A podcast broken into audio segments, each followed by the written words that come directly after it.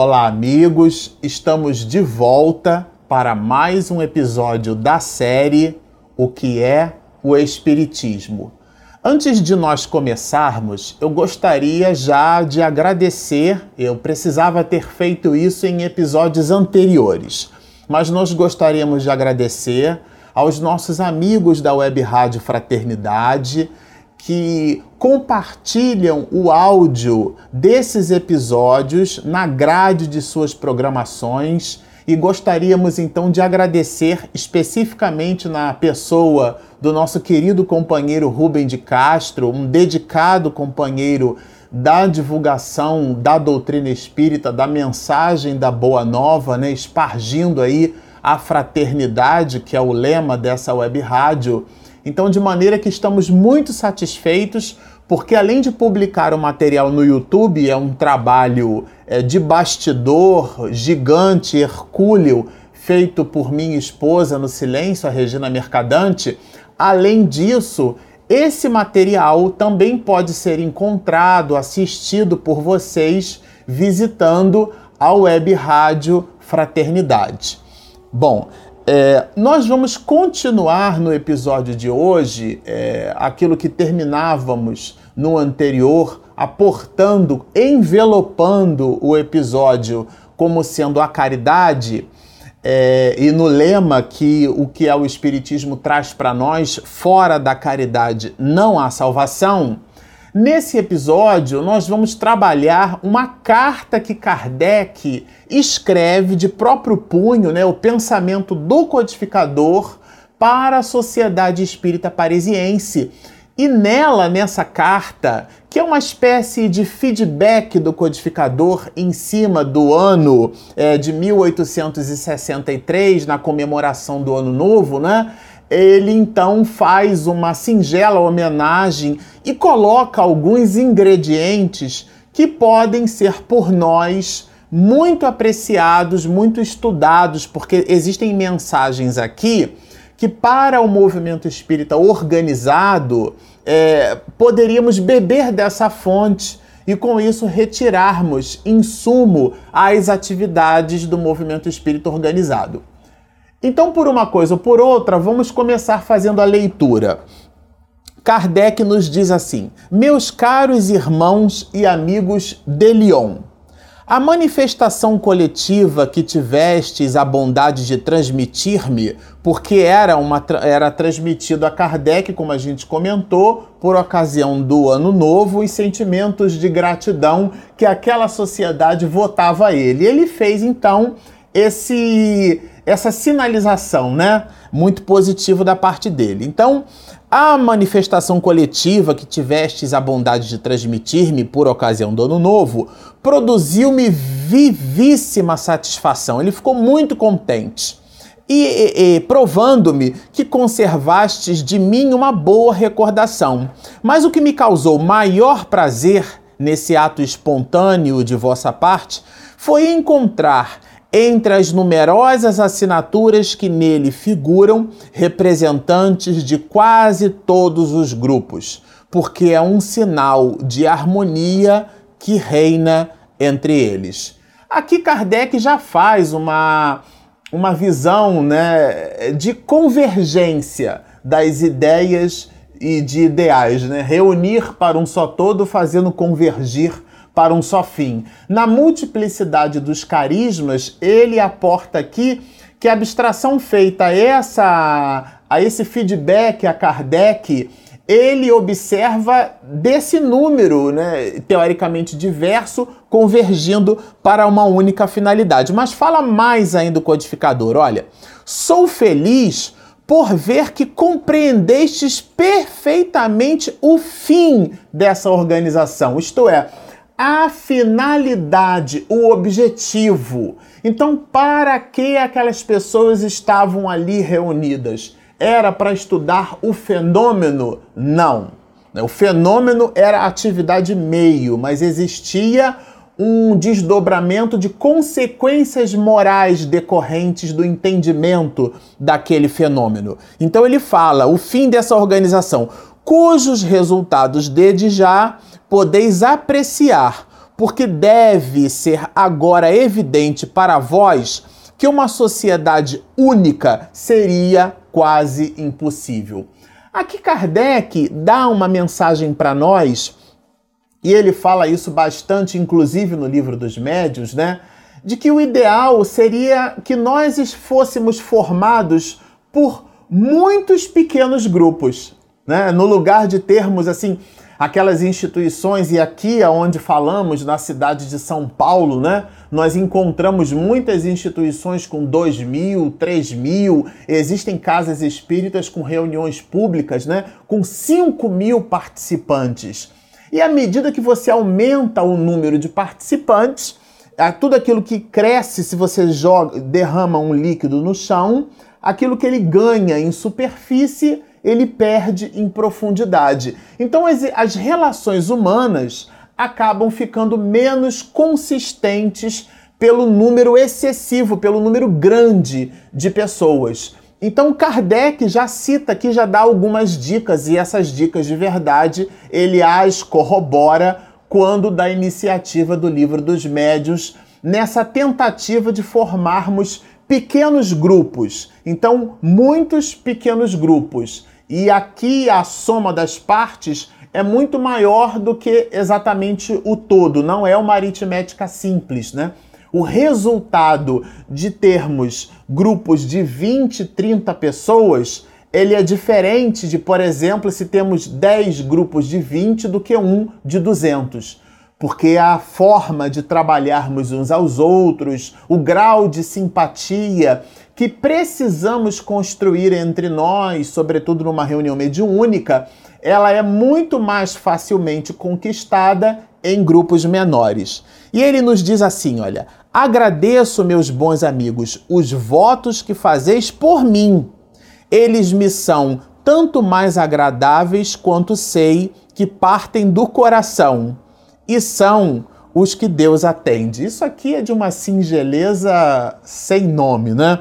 Ficai, pois, satisfeitos, porque ele, aqui é ele com E maiúsculas, né? Porque ele os ouve todos os dias, proporcionando-me a extraordinária satisfação no estabelecimento de uma nova doutrina.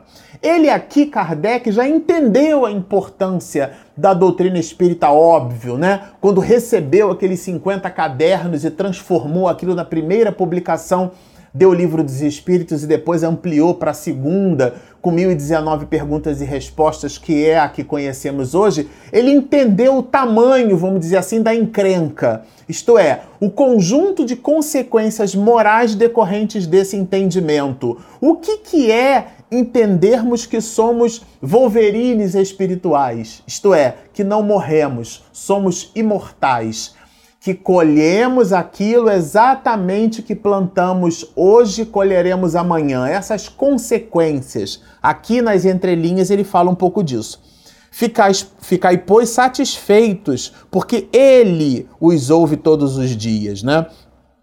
Proporcionando-me a extraordinária satisfação no estabelecimento de uma nova doutrina, de ver aquela a que me tenho dedicado engrandecer e prosperar em minha vida com uma rapidez maravilhosa.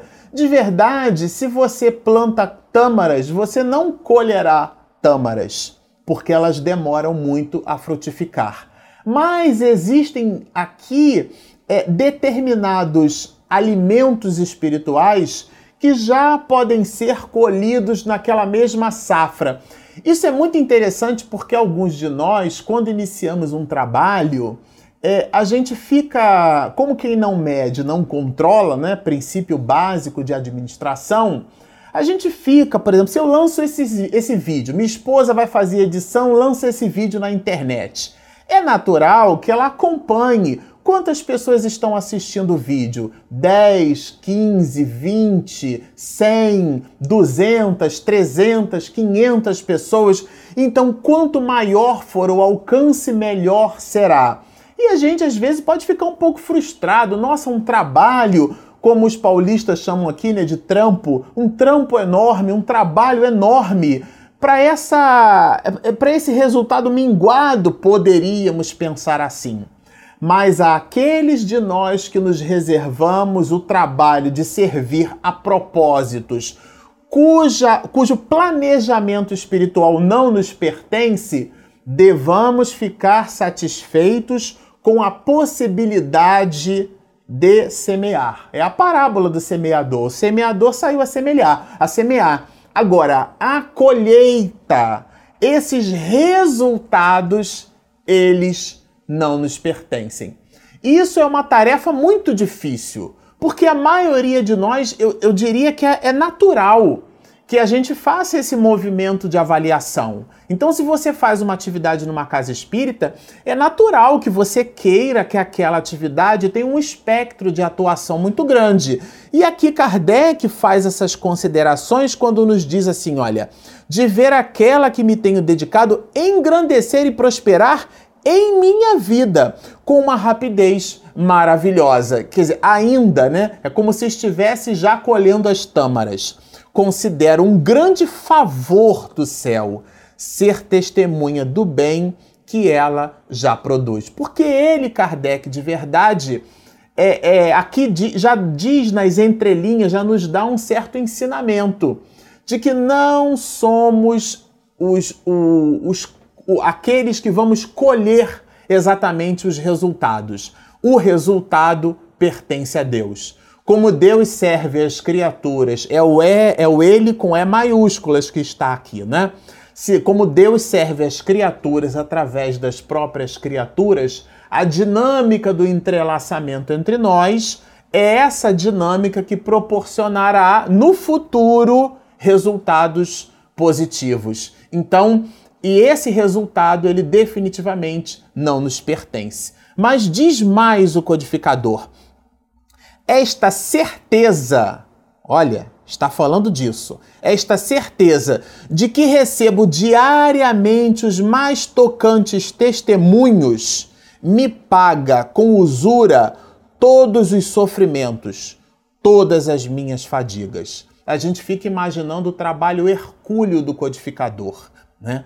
Quantas pedradas morais ele não recebeu, é, ao longo dessa trajetória. E muitas delas não foram registradas por biógrafos, porque foram acomodadas por Kardec no silêncio da, de sua escrivaninha, quando da leitura de, de cartas que eram verdadeiros dardos que se lhe apresentavam aportados em letras. E ele então acomodava aquilo porque sabia da sua mensagem, já tinha recebido uma orientação do seu mentor espiritual, a gente já falou isso aqui em episódios anteriores. Ele, Kardec, recebeu a informação do tamanho de sua missão. E porque está nos dizendo que o resultado não pertence a ele e fica satisfeito por já conseguir divisar os resultados dessa iniciativa, compartilha nessa carta essas informações. Não peço a Deus, diz ele, senão uma graça, e é a de dar-me a força física necessária para ir até o fim da minha tarefa. Emmanuel tem uma frase a esse respeito, né? Ele diz que começar é fácil, relativamente fácil. Continuar é muito difícil, mas terminar é crucificar-se.